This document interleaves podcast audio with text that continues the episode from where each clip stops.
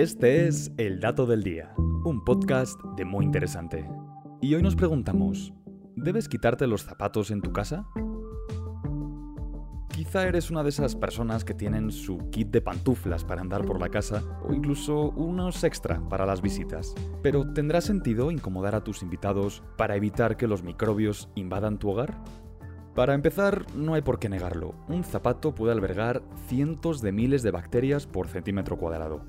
Las suelas son punto de encuentro para estos microorganismos y con cada paso que damos recogemos nuevas bacterias. Varios estudios han demostrado que casi todas las suelas de calzado están recubiertas con bacterias fecales, incluida la Escherichia coli, presente en el 96% de los casos. Sin embargo, a pesar del escenario repleto de gérmenes que se nos pinta, también hay estudios que indican que las bacterias de los zapatos realmente no representan un riesgo para las personas sanas. También hay que tener en cuenta que la mayoría de nosotros no pasamos mucho tiempo en el suelo, que es donde se encuentra la mayoría de los microbios, aunque en algunos casos las capas de bacteria pueden colarse en el aire que respiramos cuando son levantadas por brisas de viento. Pero aún así, el mayor peligro es el contacto directo con el suelo.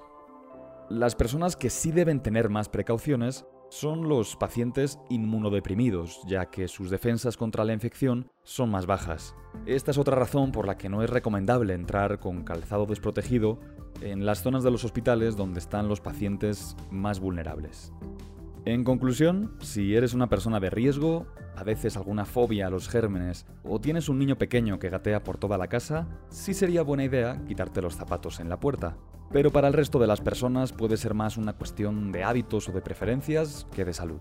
Y recuerda, siempre es bueno tomar precauciones, pero tampoco hay que obsesionarse. Y este fue el dato del día. No olvides seguir todos nuestros contenidos en muyinteresante.com.mx. Hasta la próxima.